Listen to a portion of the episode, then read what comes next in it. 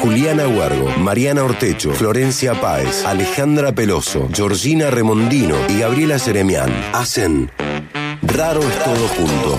Un programa de humor e investigación sin ninguna pretensión.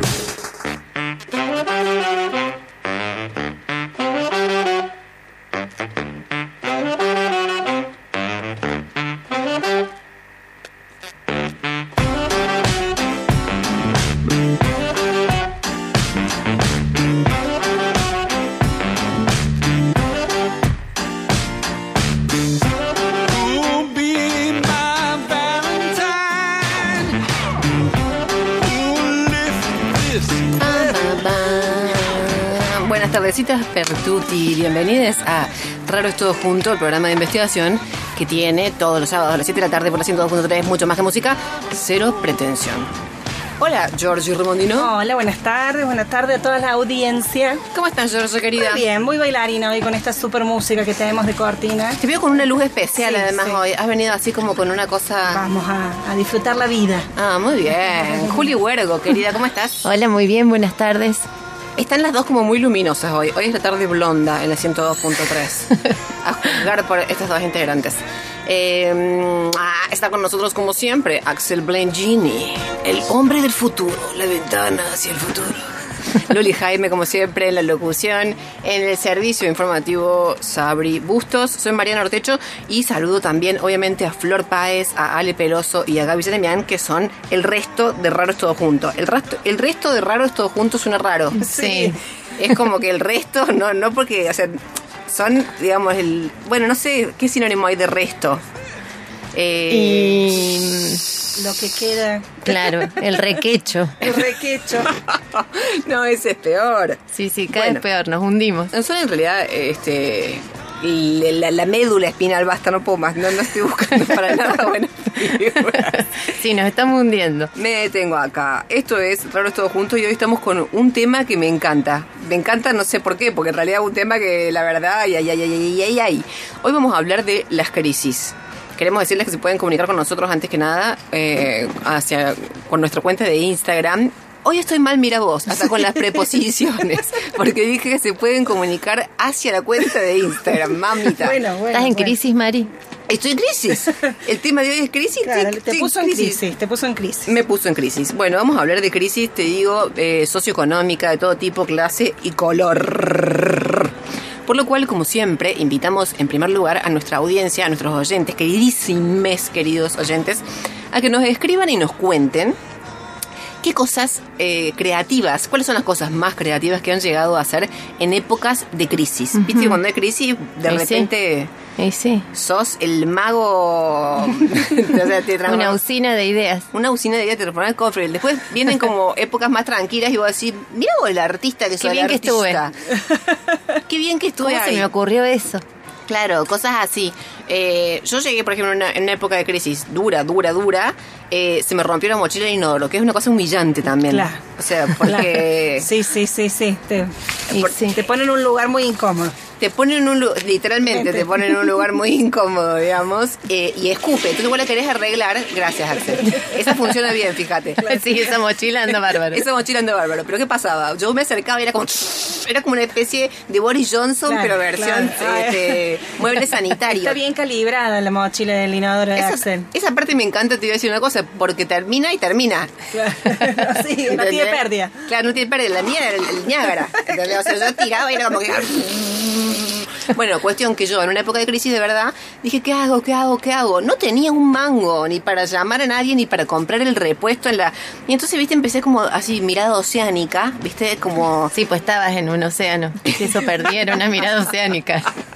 Qué mala que es. Es tremenda, Juli esta chica. Este, sí, mirada literalmente oceánica, porque estaba, estaba arriba del charco y de repente vi un apunte, teoría social 2. Y dije, tic, tic, tic, tic, tic, identificando. Pri, pri, pri, ¿Viste la tapa que es como de, de plástico? Sí, sí. Dije, este, esta es la mía, dije. Literalmente. Y agarré, lo hice, viste, como un rulo, lo hice como un espagueti, ¿cómo se llama? Los, ¿Se da sí, cuenta sí. lo que hice? Y los, como que lo sellé por arriba y por abajo, ahí está, el día de hoy. Hasta el día de hoy dura. Ah. Pasaron 24 años. la teoría sociológica no cambió. No cambió. Tampoco No. la mochila del inodoro. Te juro, se me rompió después eh, la bacha de la cocina, en la misma crisis, ¿no? y oh, agua por debajo. Y dije, bueno, mierda, voy a poner todos los libros como para que sostengan la, la tapa esa. A ver, digamos, no hace falta tampoco ser Freud para darte cuenta que en realidad yo lo que quería era arruinar los libros. Claro, lo está que quería claro, tirar la claro. mierda Quema- todo. claro, claro, no, no quemabas los libros, sino que los ahogabas. Los ahogaba. ¿Te das cuenta? Mira vos qué bien. Bueno, esto es una, pero hay un montón de cosas. Entonces nosotros invitamos a la gente que nos escucha a que nos cuente que han llegado a hacer cosas creativas. ¿Viste? Que vos decís, mierda, mira la artista que saqué. Eh, eso, que nos cuenten, ¿no es cierto? ¿A qué teléfono se tienen que comunicar? Se tiene que comunicar al 351-3077-354 y si quieren participar por nuestros premios del día, también tienen que dejarnos sus tres últimos números del DNI. Perfecto. ¿Qué sorteamos hoy? Un árbol nativo de nuestros amigos de Fábrica de Plantas, allí en, Mendiolaza, en la calle Martín Tices al 4300. Sí. Recuerden también que en eh, la Fábrica de, Plantas eh, fi- funciona la librería silvestre y si van de parte de las raras tienen un 10% de descuento. Sorteamos también para el mismo ganador o ganadora dos cajas de pasta Julius a elección. Muy ricas. Sí. Una delicia. Espectaculares. Todos nuestros ganadores dicen que este, han disfrutado enormemente las pastas y que pueden encontrarnos también en Instagram, en Instagram como Julius Pastas. Perfecto. Y hoy se agregan unos nuevos amigos que son eh, nuestros amigos de Golden and Black. ¿sí? Allí Horacio prepara unas ricas panificaciones artesanales y nos regala para acompañar estas pastas de Julius Pastas un combo de panificación. Esta vez, digamos, pueden retirarlo en una dietética que nos va a indicar en, en la zona de Nueva Córdoba, ¿sí? Y eh, contiene pan integral con cereal, pan lactal con semilla y unas riquísimas tostadas integrales para acompañar nuestras pastas. Y eh, pueden rico. encontrar, sí, a Golden, a Golden and Black en, en Instagram, en Horacio-Golden-Inc. Perfecto. Te das cuenta que acá creamos momentos, porque es como que plantás el árbol nativo, el árbol nativo crece, a la sombra del árbol nativo te comes las pastas Julios y le pones las pastas Claro. la del pan de Horacio Claro. y sos una persona feliz. Así es, ¿No es así cierto? es, sí. Vamos hacia ahí, hacia la creación de momentos. Me parece que Horacio cumplió años esta semana, ¿o Así ¿no? es, cumplió años Horacio, está muy contento porque va a festejar con pasta Julius. Ay, qué bien, que lo bien que hace. Bueno, le mandamos un beso enorme desde acá y bueno, a disfrutar entonces estos panes riquísimos. Bueno, queridas, crisis, crisis, crisis, crisis. Dije crisis. A ver, cri- qué feo que es cuando vos estás en un mal momento en tu vida, en crisis, claro, y viene alguien y te dice, es una oportunidad de crecimiento, y vos decís, ay, no me busques. Ay, no. Hoy no quiero escuchar eso. no te acerques hoy no. porque te doy una hostia, que te levanto. Eh, a ver, esto que te digo, te, te pasa en la vida personal, también te pasa a nivel social. Cuando, por ejemplo, estamos atravesando una situación crítica a nivel social y no falta el economista que se siente en la tele y te, te dice, te hace el, diagnóstico, te hace Claro. de lo que está sucediendo. Eso es tremendo. Dice, Sí, cañazo. El problema se produce en el interior de los mercados, ¿viste? Cuando, cuando ascienden de forma prolongada los activos. Y vos decís, ay, mierda, ¿de qué habla? ¿De qué habla? Es la venta masiva y activa. Vos decís, ¿Qué dijo de activia? Me lo no entendí. No entiendo qué tiene que ver el intestino, Roberto. ¿Viste? Te pasa esto. Por eso Sí. está pasando como el orto y alguien que parece en la tele explicarte mal. Porque Sí, sí, me explicás mal, hijito. Explícamelo bien. Y En otro idioma. Claro, en otro idioma. Claro, le doy sentido a mi vida de otra manera. Los políticos no acompañan, también te lo digo. Viste, a, este- a este- a este- estos pseudotécnicos aparecen los políticos todavía. Este, porque a ver, digamos, la crisis, me voy a poner marxista, ay, esta chica se pone insoportable. En este momento yo Ay, me Mirta, retiro. Mirta, vos porque no conoces las crisis. Ay, Georgina, yo ya he pasado tantas crisis, mira, tantas crisis, tanto surdaje he tenido que fumar. Che, me encanta fumar, dice, en el- en el- la, la Mirta. en el cotidiano. No, fuera de broma, viste que de verdad, decir, a ver, atravesamos todas estas crisis. Está bien, cada crisis en su lugar tendrá su complejidad y su explicación particular. Pero ya a esta altura del dos party, más o menos vemos que tiene que ver en general, digamos, con un jalón. No me quiero poner marxista, pero no puedo evitarlo. Saca el pequeño enano marxista que llevas adentro. Es Georgie, sácalo, sácalo. Siempre tiene que ver con un golpe de timón y concentración, ¿o no? Sí. Siempre ha sido ahí una cosa como de especulación en las bolsas y ahí vamos todos arrastrados como... ¿No es cierto? Así es, sí. Y nos llevan puestos en la ruta. Esto ya se sabe. Sabes que una vez fuera de joda le preguntaron a Bush. Eh, estaban en crisis por el, creo, el 2008, le preguntaron Sí. a Bush sobre esto y dijo, eh, hay mucha especulación y me parece que seguirá habiendo mucha especulación hasta que la especulación termine. Mira vos. ah, Genio, genio. que, ¿sabes que el periodista quedó desorientado? Dijo, Cla, cla, cla, cla. Claro, claro, claro. Quedó, no, está encerrado ahora periodista. Teorías sobre las crisis sociales, la especulación bursátil, inmobiliaria. Pero decime si genio. es precioso. Bueno, a ver qué te quiero decir. Este, mientras estos expertólogos, politicólogos, viste, te lo explican así tan choto, y vos estás con el apunte de teoría social tratando de Claro. arreglar la mochila del inodoro, porque esto es lo que sucede, este, a la larga, ¿qué querés que te diga? Este, a ver, lo cierto es que estas crisis en realidad se inscriben en crisis mayores. Georgie, vos nos señalabas esto en estos días. Sí, sí, sí. ¿No es cierto? Como que, bueno, las crisis sociales, socioeconómicas, en realidad se inscriben en, en crisis mayores, culturales, de un modelo. Así es, sí, percibimos por ahí en determinados momentos de la historia, digamos, por ahí la punta del iceberg, un poco más arriba, un poco más abajo, pero bueno, hay, hay claramente, digamos, momentos en donde lo que emerge, Claro. digamos, como un fenómeno que está en crisis es el modelo económico, social, político que abrazamos. Exactamente. Que abrazamos y, Bueno, y él nos que empuja. Es como una madre Nos abandonada. electrocuta. abrazamos porque no nos queda otra. Vos la abrazás y te dice, bueno, en después, en después. Te suelta. Dame más, dame más. Claro, claro. Dame más, exactamente. Bueno, pero entonces, digamos, lo que vemos es que claramente nos estamos preguntando por todo. Viste que está, estamos en un momento en el que nos estamos re- replanteando todo. Sí, sí. Viste las disposiciones de género, si son posiciones, si son disposiciones, el ordenamiento, la, la injusticia de, lo- de nuestra forma de ordenar lo social. Eh, nos estamos preguntando por las formas de producción. Eh, estamos pensando, a ver, yo digo, estamos pensando todo. Por ahí Janina La Torre no. A lo mejor, a lo mejor justo Marley ponerle hoy no. Claro, pero digamos, claro. en general se está haciendo eso. Igual es re prejuicioso porque capaz que Marley es un tipo re erudito en su intimidad. sí, sí, sí. Y capaz que está en este momento leyendo por ahí Democracia de Rancière, cuando está encerrado. y no me molesten, ¿eh? Que no venga Mirko, no se llama el tipo. que no me joda Mirko porque quiero este. Terminar con rancia. Que termine con Rancière. Puede ser que esté pasando eso, ¿o no? Y nunca se sabe. ¿Qué habrá hecho Marley en las crisis, no? Él, Ah. Comer que- insectos, creo yo. Ah, salir de viaje, comer insectos. Claro, y le dicen, Marley no tiene nada que ver. Y él dice, igual déjame comer esta cucaracha. Se pone nervioso y come bicho. come bicho, él le quedó ese hábito, digamos, Claro, en el sí, sí. Juli, ¿vos has hecho cosas locas en tiempos de crisis? Eh, yo cuando no- tiramos esta pregunta, en realidad me acordaba de una anécdota de, de los tiempos de crisis de mi casa, Sí. de mi, con mi infancia, Sí.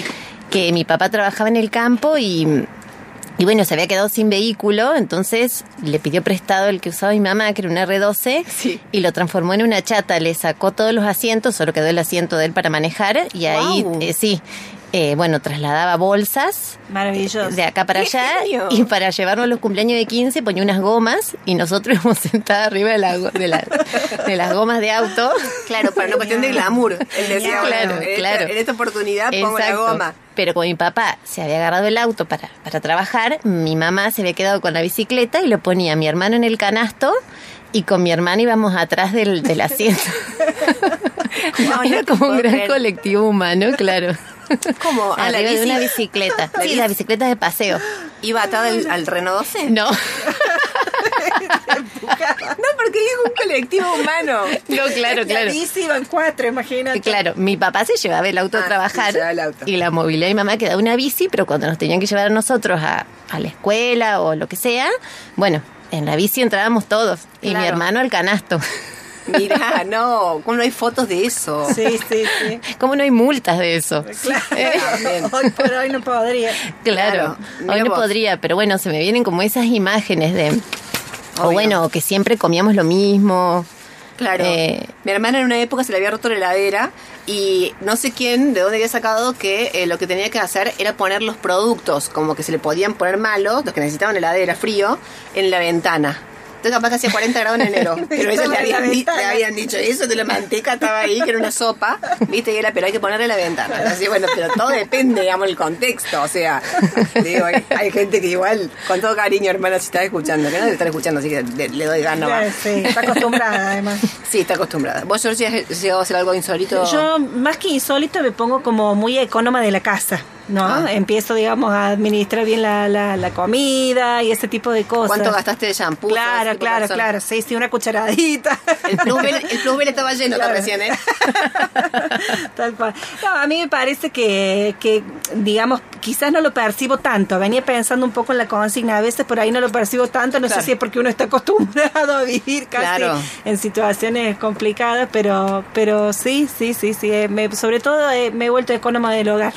Claro, porque esa es otra cosa que eh, charlábamos antes del programa y es que a veces, eh, a ver, la idea de crisis quizás alude como a un momento agudo en el que la cosa explota, pero eh, en los últimos tiempos es como que estamos en un estado de crisis medio que permanente, es como que estamos ahí atravesando la meseta, digamos, hemos como meseteado la crisis. Bueno, eh, la producción de este programa nos trae consejetes para eh, instruir a nuestra audiencia y a nosotras mismas, como no, eh, para saber cómo afrontar crisis, ¿sí? Perfecto. En épocas eh, que pueda venir, mira, si lo ponen como un colapso económico, Ajá. ¿sí? A ver qué, qué tendrán para A aconsejarnos. ver, lea. Eh, primer consejo, dice, prepárate para sobrevivir a un colapso económico. O ves, ve- ahí ya me pongo loca, porque Claro. si la- son consejos para sobrevivir a un Pero yo salí corriendo. Y el primer consejo es prepárate, qué pelotudos Claro, que son. yo Bueno, salgo corriendo. arranco Claro, mal. no te dicen cómo prepararte. En el primero no. El segundo Claro. dice paga tus deudas. Para, para. Lo debe haber escrito Bush. Sí, claro. Tal cual. Exacto. Eh, pero mira, Georgie, qué absurdo. El segundo dice paga tus deudas. Si estoy en un colapso económico, Claro. hijo de Dios, Claro. esto está mal. Bueno. Eh, sí, debe haber sido Bush, porque el tercero es diversifica tus inversiones. No, ya está, ya está. o sea, que pagar las deudas no te quedan para invertir. O sea, Claro, ¿de te- con la lengua afuera a terminar de... O sea, ¿cuáles son tus inversiones? Los postrecitos Sancor, bueno, no sé cuál es la inversión. No, mira, dice- Moneda de chocolate, no sé. claro. Dice, Los eh, activia en vez de los activos. Exacto. Es importante, dice, aprender a invertir en el mercado de acciones durante una recesión. Eh, no, al revés. Esto es lo que genera la recesión. es como que la solución del problema la cae como en un círculo no, es tautológico, que no salís más de esta. Bueno, mira, dice, si no tienes un trabajo, busca una manera de ganar dinero rápidamente. Acá me gusta, acá me engancho. Porque acá te invitan al crimen, digamos. ¿Quieres que no? Te lo dicen Parezco un accidente. de una forma elegante. O sea, no tenés trabajo y fíjate cómo Claro. eh, resolver rápidamente. Eh, acá, digamos, no hay mucho que pensar. Un arma y un banco. Que justamente tiene que ver con el motivo de la crisis. Bueno, eh, disfruta de la vida. Esto es como una cacheta en frío. Claro, o sea, estás mal, pero vos tratás de disfrutar. Claro, ya que no vas a poder disfrutar de la guita, o sea, Claro, disfrutar de la vida. de la vida sola vida. Claro, que así. es gratis, que es gratis. Que es gratis, como venga. Bueno, mira, dice, almacena alimentos de primera necesidad. Comida de bebé y fórmula. ¿Qué es? ¿Fórmula es un La alimento? leche, la leche de fórmula. ¿Cómo? La leche de fórmula, la leche Ah. eh, maternizada, ¿no? Claro, sí. Ah, bien. Bueno. Pero, o sea, ¿eso es si tenés bebés o para todas las edades? Por No. cábala me parece que es. Como que si tenés el alimento, tenés tú tenés... Tenés todo. Saliste Tenés todo. adelante, saliste adelante. Claro. Este, después dice, no olvides incluir alimento para tu mascota si tienes. Claro. O sea, no sé si tienes alimentos, si tienes mascota, pero está mal redactada esta bota. Perdón. Después dice, compra armas a la mierda. Acá sí que se pusieron yanquis. Compra armas y configura un sistema de alarmas en tu casa. Bernie, teléfono. Esto para él es una resalida. ¿No? ¿De dónde salieron estos Bernie. Claro, claro. Acá hay gente que está súper interesada. Claro, claro. Bueno, y el último dice, presta atención a los mercados globales. Mira vos, el rendimiento de bonos globales a 10 años y el precio del petróleo. O sea, me mata Claro. porque te da El consejo. Bitcoin no, digamos, las inversiones inmobiliarias que llevó también a crisis mundiales tampoco. Tampoco. Aparte, Claro. es rarísimo porque, digamos, te, te aconseja hasta de cómo alimentar a tu choco. Claro. eh, a seguir el rastro No, esto es una bosta. Claro. Yo te, No, te no, doy sí, un fue Bush. consejo. Estoy segura que fue Bush porque No además los consejos, quiere no. alimentar el mercado de las armas, digamos, y de la guerra, que es una forma que han usado históricamente también para salir de la crisis. Claro. Así fue Bush. Yo creo que esos consejos los escribió. Bueno, lo tiramos al inodoro que acabo de arreglar con el apunte este de teoría está, social listo. 2. Gracias, Ahí lo Axel. hizo Axel. Ahí te fuiste con cejete. bueno, queridas, hoy vamos a hablar de la crisis y tenemos un invitado muy especial. Exactamente. Se llama Gerardo Avalle. Va a charlar con nosotras en un ratito y él es integrante del grupo El Llano en Llamas. ¿No es cierto? Un grupo que viene trabajando en investigación social hace ya, no sé si dos décadas, puede ser, Sí. más o menos. Sí, Creo sí. que sí. Del 2004 me parece. Ah, del Casi, 2004. claro. Bueno, bárbaro. Ahí le vamos a preguntar que nos cuente un poco, que nos ayude a historizar, a reconstruir la historia del grupo. Pero de verdad que vienen haciendo un trabajo súper interesante y valioso. Y nos va a ayudar, esperemos, mira que tenga que hacer un esfuerzo para ayudarnos a nosotras a entender algo, pero nos va a ayudar a entender un poquito más sobre esto de las crisis. Yo digo que vamos este, a escuchar una musiqueta, vámonos con Funky de Charlie, vamos a una pausa y después volvemos.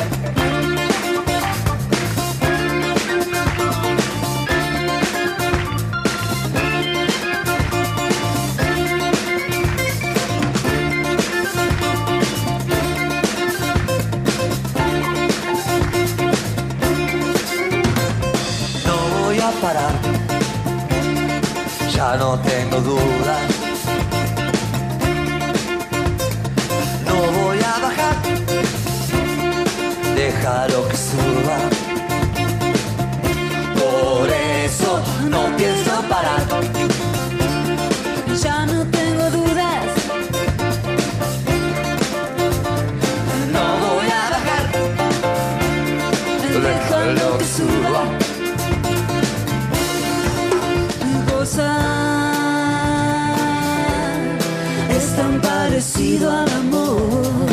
Y más barato.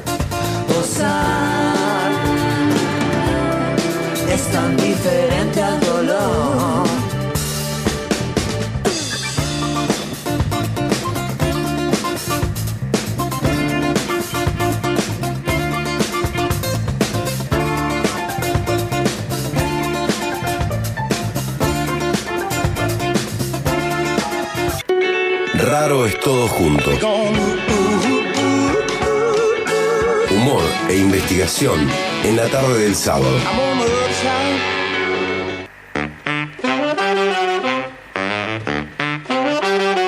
Bueno, seguimos con Raros Todo Junto, hoy hablando de las crisis. Invitábamos recién a que nos contaran, a que nos mandaran mensajetes. eh, al 351 30 77 354 y nos cuenten qué fue lo más creativo que llegaste a hacer en un momento de crisis. exacto. Ya acá tiramos algunos tips por cualquier cosa que pueden usar este, Claro, tapa de apunte para arreglar cosas, ¿viste? Porque es con lo que hay, digamos. Sí, sí. Bueno, bárbaro, cuéntenos qué queremos saber. Vamos a charlar ahora con eh, Gerardo Avalle, integrante, decíamos recién, del Llano en Llamas. eh, y bueno, esperemos que nos ayude a entender un poco más sobre este tema de las crisis. Juli, ¿quién es Gerardo Avalle? Bueno, les voy a contar. Gerardo es licenciado en Ciencia Política, magíster en Sociología, doctor en Política y Gobierno, docente en la Universidad Católica de Córdoba, eh, flamante investigador en CONICET. Así es. Este, bueno, como ya dijimos, es miembro del colectivo Investigación El Llano en Llamas y es director adjunto de la revista de conflictos sociales latinoamericanos, Crítica y Resistencias. Wow, Gerardo, ¿estás ahí? Hola, buenas tardes, chicas. ¿Cómo están? Hola Gerardo. Hola, ¿cómo va? Hola, buenas tardes. Han hecho, han hecho todo el, el estudio previo, yo no sé dónde sacaron todos esos datos. ¿De tu currículum? que tampoco se lo mandé a nadie. No, pero además sos flamante investigador de CONICET, así que felicitaciones. Sí, gracias, recién, recién notificado ayer. Qué bueno. Felicitaciones, buenísimo. Bueno, mira, mejor imposible tenerte hoy charlando ya acá.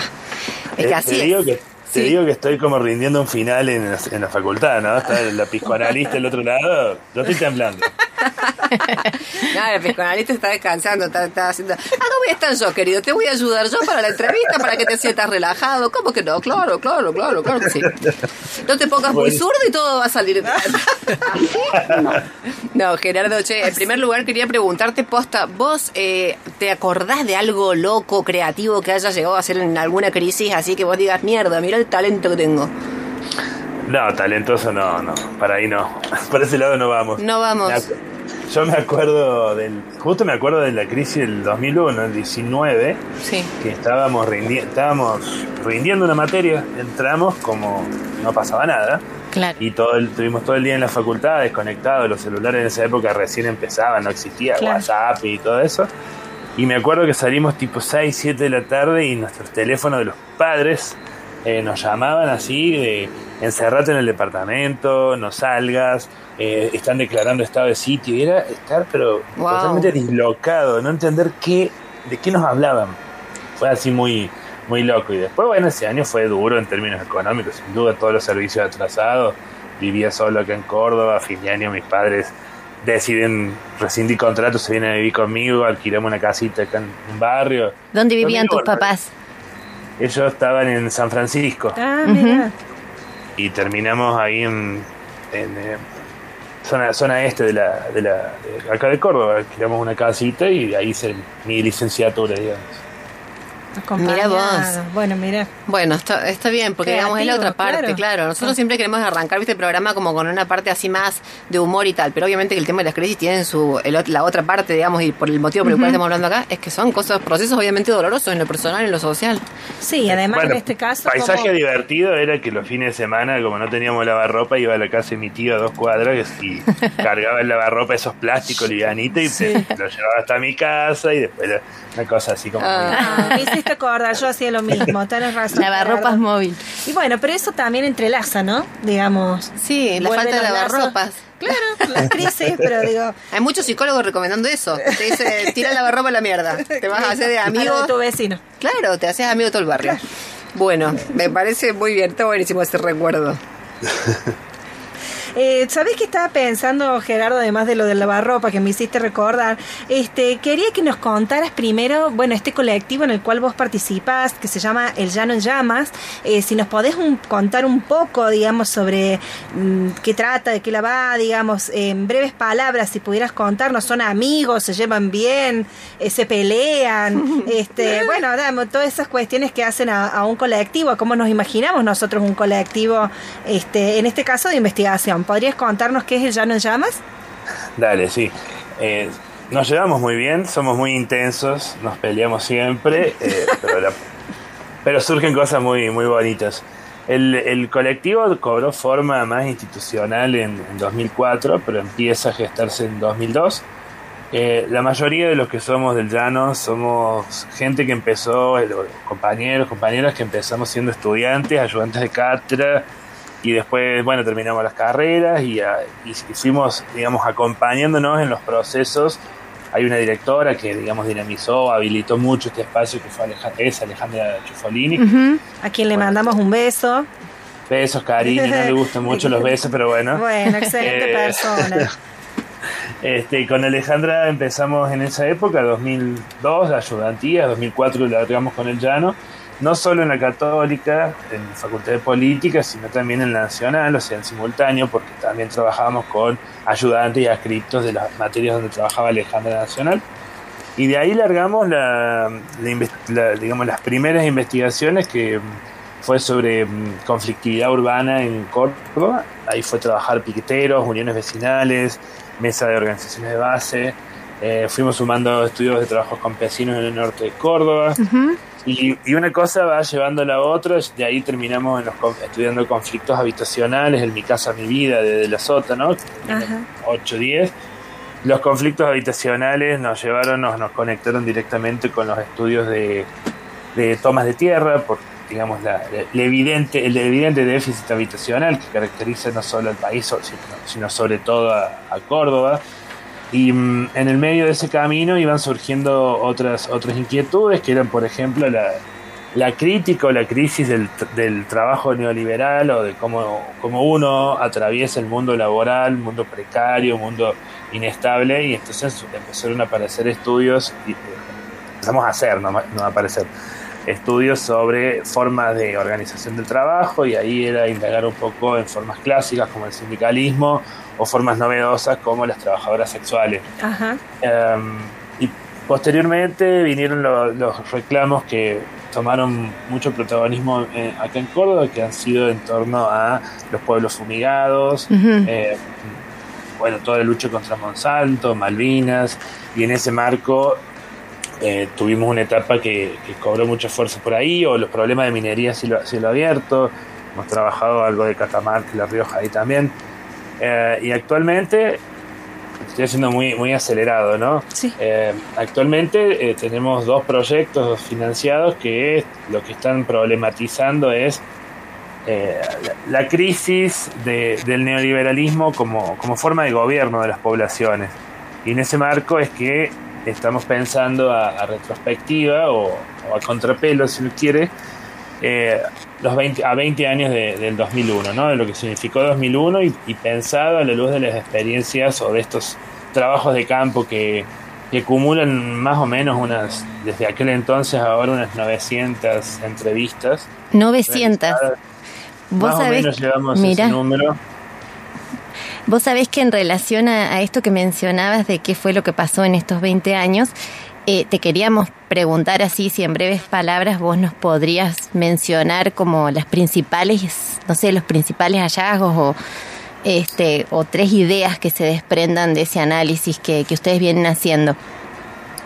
Bien, sí, las escuchaba hace un rato antes, eh, digamos ahí, debatiendo sobre qué es la crisis y sobre todo esa, esa noción o esa, o esa sensación de incertidumbre que provoca, ¿no? Este, hay un autor muy, muy copado que dice que la crisis es algo que está muriendo y algo que no termina de nacer, y entonces de ahí ese desasosiego, ¿no? Esa incertidumbre Claro, que en ese 2001... desaliento. ¿Cómo, cómo? Como un desaliento, ¿no? Frente a una situación tan... Claro, el, el no saber qué hacer. Claro. Eh, Claro. O la pérdida de sentido, la pérdida de algo que organice el sentido, ¿no?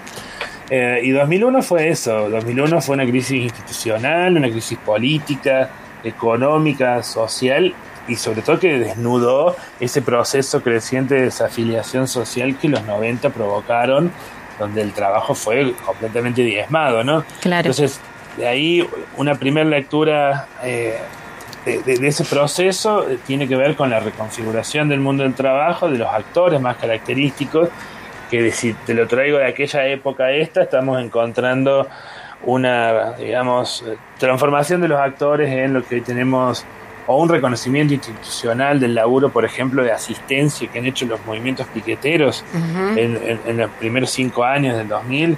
eh, lo puedes ver hoy en los trabajos, en, en lo que es el salario social comunita- compensatorio, eh, que está reconociendo un poco el, el laburo territorial Claro, que hacen sí, esas sí. organizaciones donde el Estado no llega.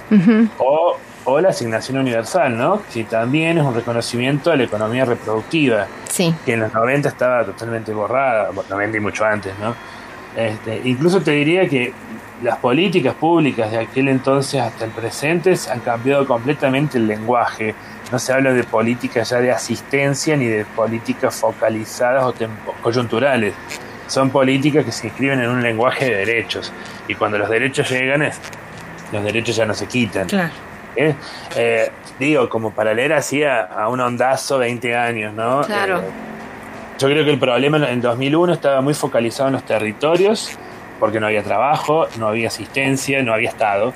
Eh, hoy los territorios son un espacio súper construido, súper militado por las organizaciones y los vecinos, hay colectivización. Eh, y las luchas hoy pasan también por ese, esa disputa que se da al interior de los cuerpos, como el, el poder, el capital, el Estado, la policía atraviesa los cuerpos, los imprimen esos cuerpos un montón de violencias. Y también son luchas que eh, se están dando hacia el interior del Estado y el interior del capital, o sea, disputar hasta dónde, marcar los límites o reconfigurar eh, los modos de expropiación ¿no? que, se nos presentan. Claro, Gerardo, ustedes hablan de escenarios de batalla. Eh, uno podría pensar como que, digamos, esos escenarios en, en verdad no terminan nunca, no acaban nunca, se van transformando en todo caso. Pero nos preguntábamos, por ejemplo, las condiciones sociales o socioeconómicas, particularmente en el 2001, eh, que tenían, no sé, algo así como el 36% de pobreza, eh, frente a la situación actual en la que estamos alrededor del 50%. ¿Qué hace que, por ejemplo, con esa, digamos, aún en la peor situación que estamos hoy, en términos eh, concretamente de pobreza, qué hace que de repente una crisis se precipite como tal en un momento y que no suceda y que se, como que se prolongue, se dilate una situación de malestar, obviamente, digamos, de dolor social tan grande como la que estamos viviendo hoy? Sí, el escenario era mucho más parecido. O sea, en 2002, los primeros meses de 2002, salen los indicadores de pobreza y desempleo. Y la pobreza llegaba al 50. El desempleo estaba en 22, más o menos. Ah, en el Eh, 2002 la pobreza llegaba al 50. Claro, sí, sí. En en 2001 sí era el valor que decías vos y el año siguiente, cuando Ok, se hacen las ajá. primeras mediciones, que ahí es donde aparece en el plan jefas y jefes de hogar de manera masiva, era que se estaba anticipando a, ese post-estallido, ¿no? Eh, si uno lo mira a- al presente, bueno, tenés un indicador que, o sea, no es para festejar, pero es muy distinto, que es la- el nivel de desempleo, que es menos de la mitad de lo que fue en ese momento. Y tenés a su vez eh, una estructura de, con- de- de contención de la política social mucho más masiva. Tenés eh, jubilación, asignación universal, eh, el salario social, o sea, eh, la tarjeta alimentar. No digo que sean soluciones, son herramientas que no Claro, estaban claro, claro. y que hoy sirven de malla de contención. Lo que se recuperó post 2001 fue, o se empezó a tejer, fueron esas redes de solidaridad, colectividad, y, y eso generó otra forma de atravesar la crisis de una manera mucho más en común que eh, digamos, cada uno en su, en su casa, en su, en su círculo más íntimo. Ahora, otro elemento que también tenemos a diferencia del 2001 es cierta, mm, eh, cierto control político de la situación. 2001 fue Claro, resque- claro. viene un resquebrajamiento eh, de la fuerza política gobernante. Acá eh, tenés otro escenario. Claro. No, está bien, es que entiendo perfecto lo que decís, estamos de acuerdo. Eh, nos re- yo me refería más, digamos, a una situación, casi te diría, a que se da a escala global, digo, que los procesos de concentración siguen acentuándose, digamos, eh, y la pobreza aumenta de a manera... nivel mundial. digamos. Claro, a nivel mundial, digamos, de manera diferente, por supuesto, pero es como que vemos que aumenta el PBI en todos lados, o sea, aumenta la productividad, pero aumenta a la par la pobreza. O sea, hay un proceso más allá de las especificidades políticas, por supuesto, sociales, locales, ¿no es cierto? Eh, a- ahí llama la atención cómo hay un proceso que sigue, digamos, como avanzando, y sin embargo hay explosiones que se dan esporádicamente. Sí, sí, bueno, de hecho en, en la crisis del presente neoliberal está siendo una que empieza en el 2008, ¿no? Con la burbuja inmobiliaria, Claro. la posterior, eh, eh, podríamos decirle crisis de deuda, donde todos los bancos son asistidos por la intervención estatal, casi un principio contraliberal, ¿no? Sí. Eh, desde ahí empieza una reconfiguración donde eh, los mercados o el capital financiero se alía fuertemente a eh, la biotecnología eh, y eso Claro. es lo que estamos empezando a ver y pandemia fue lo que más denunció eso. Eh, el crecimiento de la farmacéutica en este tiempo Claro. consolidó la tendencia post-2008 y eso sí, sin duda pro- eh, reproduce, incrementa las desigualdades, no solo la pobreza, la desigualdad, el nivel de concentración de, de riqueza en, en cada vez menos manos. Entonces, el escenario sí, sin dudas, es eh, mucho más nocivo. Las resistencias sigue- siguen teniendo ese carácter eh, local eh, que se tiene que repensar, que hay que repensar cómo uno marca esos límites, marca esas, esas dinámicas de, de penetración del capital que uno lo puede pensar a nivel político, a nivel económico y a nivel cultural. Y son lugares desde los cuales uno tiene que empezar a... No es que empezamos, o sea, la historia todo el tiempo está intentando innovar en eso y es ver cómo o desde qué lugar uno le presta batalla, desde qué lugar uno se posiciona para marcar esos límites. Sí. Gerardo, esto de los intereses encontrados que hay cuando ustedes hablan de, de la crisis, eh, refieren, lo hemos leído, este, eh, que bueno, que te- tenemos que debatir o, o consensuar o discutir mejor eh, esto de la cómo debiera ser o cómo consideramos que debería ser la vida en común. Y queríamos saber si podés ahondar un poco más en eso, en esas discusiones que ustedes como equipo y con las organizaciones tienen respecto a esto de, de la vida en común o de qué vida queremos vivir. Bueno, ahí primero obviamente que no, no hay consensos, en- incluso en, en lo que tiene que ver en, el campo popular, ¿no? hay, hay narrativas diversas, la- la- la- los sectores más vinculados a los bienes comunes tienen una forma de pensarlo y problematizarlo, la economía popular lo hace de otro lugar. Lo común no, no tiene, no es nuevo en términos conceptuales. eh, lo común tiene más de 200 años como debate si uno nomás lo quiere pensar en lo que es modernidad.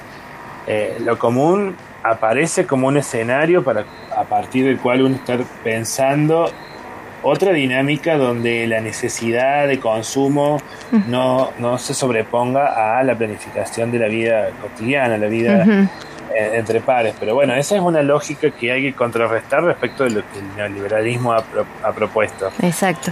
Y la tensión que tiene la- pensar lo común es, o las, digamos, las limitaciones, es encontrar las formas alternativas de producción, de intercambio que no nos lleven o no nos conduzcan a dinámicas, por ejemplo, de autoexplotación. Eh, y, y el ejemplo más concreto son lo- las iniciativas de los productivos, ¿no? en los sectores populares, eh, que uno, lo, uno los piensa, los proyecta para como una forma alternativa del mundo laboral, eh, asalariado, precarizado, pero después sostenerlos lleva, e insertarlos en un mercado eh, lleva muchísimo tiempo con eh, muchísimas más horas de trabajo y menores ingresos de lo que estaba esperando. Claro. Eh, el tema es que lo común, esa vida de lo común, no está eyectada del mundo del capitalismo. Claro. Es más, está interconectada, permanentemente está en tensión y el capitalismo lo que hace siempre es sacar valor de esa práctica. No lo siento como una amenaza.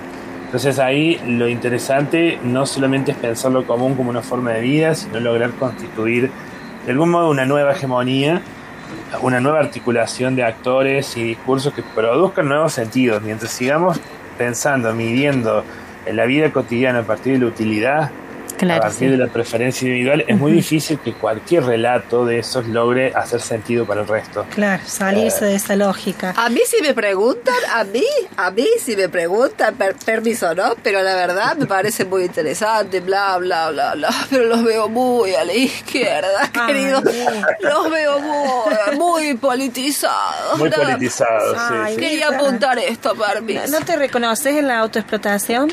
¿En la qué? Ay, ¿qué le pasa a esta chica Georgina? ¿Qué le pasa? ¿Qué le pasa? Ay, Tiene Mirta, fiebre. Mirta, Jornat, es Mirta. Che, Gerardo, vos sabés que eh, charlábamos también sobre las investigaciones que han venido desarrollando ustedes y sobre las dos, como los dos ejes que entendíamos mientras parleábamos, eh, que ustedes desarrollan, como que uno tiene que ver más como con una situación de diagnóstico, de intentar comprender la complejidad de aspectos que tienen, que hacen a lo social, ¿no es cierto? La cuestión de la vulneración ambiental, la violencia de género, represión policial, bueno, como tratar de comprender y diagnosticar esa situación general por un lado, y por otra parte, como acompañar procesos específicos, concretos, territoriales. ¿Es así? ¿Ustedes trabajan como en esos dos ejes?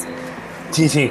Eh, como principio está la de no hablar de lo que no sabemos y eso implica de antemano tener mucho trabajo de campo. Eh, mucho, por, por- de ahí la cantidad de entrevistas acumuladas. 900, por favor. En, en 17 años, ¿no? Es poco 900, ¿eh? No quiero ser... sin- No quiero ser... más en tu mesa. ¿Cuántos entrevistados tuviste vos, Mirta? Ay, querida, 900 mil tengo yo. ¿No se enteraron? Me dieron el, el, el Martín Fierro. Perdón, Pero perdón. con, pero para con- un con- con colectivo 40 no es años de programa está bien que Claro, tenga un poco más de claro. entrevistas. ¡Ay, qué malo que es el invitado! Mirá cómo me pega el invitado. ¡Qué grosero! Corte, señor director. Pero eh, la- la verdad que producir 900 entrevistas en, en estos años, digo, sean 17, me parece que habla de un colectivo que está trabajando en campo. de manera con la- permanente, claro, con los sí. colectivos sociales. Claro, claro, claro, de verdad. Queremos esos archivos. Y, lo- y lo- y los trabajos son, son bastante lindos porque largamos, no es que tenemos una lógica de trabajo individual en el, en el colectivo, sino que definimos un, un área y nos abocamos todos a esa área, por más que no sea la especialidad de uno. Entonces, todos vamos a una toma, todos trabajamos en una, cuando fue el conflicto de las mineras, eh, todos laburamos después con los piqueteros, o sea, porque es una lógica que también pretendemos que se colectivice de aprender los campos, caminar los campos y poder desde ahí estar hablando. Y al mismo tiempo, sí, eh, sin dudas, eh, ese tipo de involucramiento, ese episteme con el cual pensamos hacer ciencia, nos lleva a, vo- a involucrarnos también activamente con algunas de esas luchas. eh, y algunos de los compañeros y compañeras también militan en algunos territorios, en algunos procesos. Otros hemos llegado a, a partir del mismo proceso de investigación, hemos llegado a esos lugares, eh, hemos acompañado la- la- digamos, sí, sin duda hay, o sea, uno no puede dar solamente la disputa en la academia, en la producción de conocimiento, sino que tiene que, de algún modo, no digo que vamos a llevar eh, la, la salvación, pero de algún modo ponerse al servicio de aquellos de, de quienes en algún modo hemos extraído Claro. su oralidad, su- sus narrativas, y entonces eh, a veces uno no llega más que a, a hacer un flyer o ponerse a disposición de hacerle flyers y otras veces forma parte o ayuda a procesos formativos, coordinar talleres, este, dinamizar campañas. eh, no sé, me acuerdo cuando fue, la que más me acuerdo porque estuve, ¿no? En la red de reconocimiento por el trabajo sexual, que fue algo que surgió en 2013 con múltiples facultades de la Nacional que se articularon. eh, y fue una campaña muy fuerte pensada desde la academia, desde la pata académica, de- entre la cual estábamos nosotros, no éramos solos, que con una campaña que buscara visibilizar esa demanda tan concreta que eh, derecho sexual también es trabajo.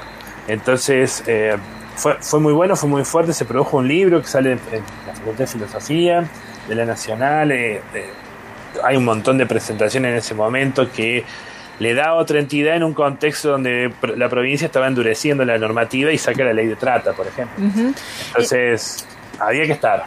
Acompañando, digamos, a los distintos colectivos y comunidades. Y también digo, entiendo que el colectivo busca de alguna manera con estas actividades, la producción de saber, incidir, digamos, sobre políticas públicas o sobre distintos campos, digamos, de, o ámbitos de decisión, ¿no?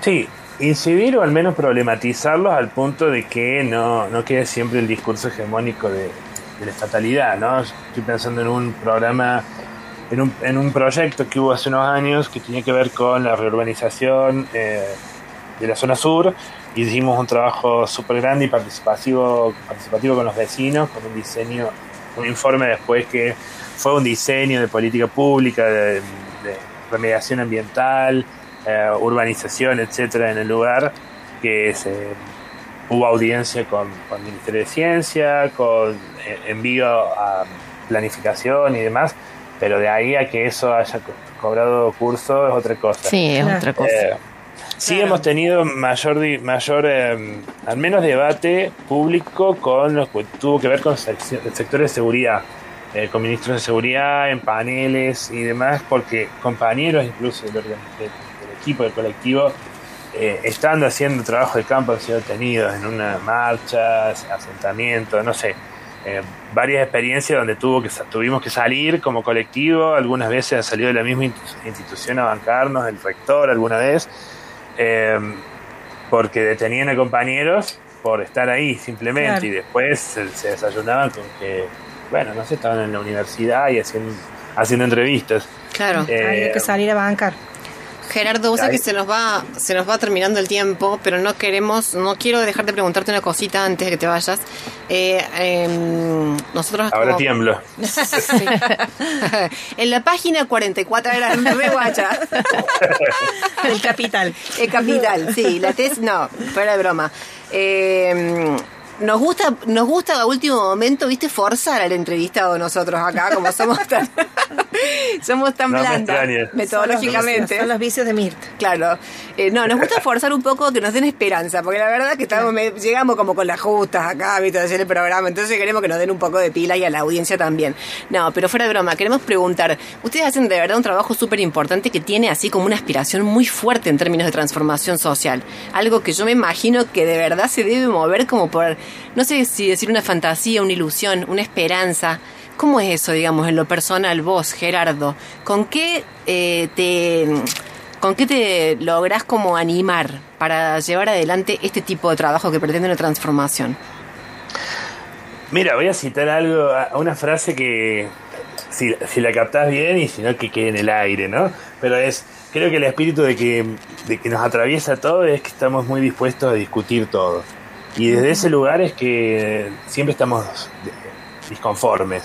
Y entonces la, la- la quietud no, no es un lugar que nos deja bien y entonces desde ese lugar es que pensamos, producimos y eh, los procesos, los tiempos, eh, digamos, son, hay que pensarlos en, en procesos de larga duración, ¿no? Entonces pasado, presente y futuro van, a- van viviéndose como algo, una, una circulación donde hay fragmentos de la historia que vuelven a estar en el presente y nos permiten disputar rumbo de futuro.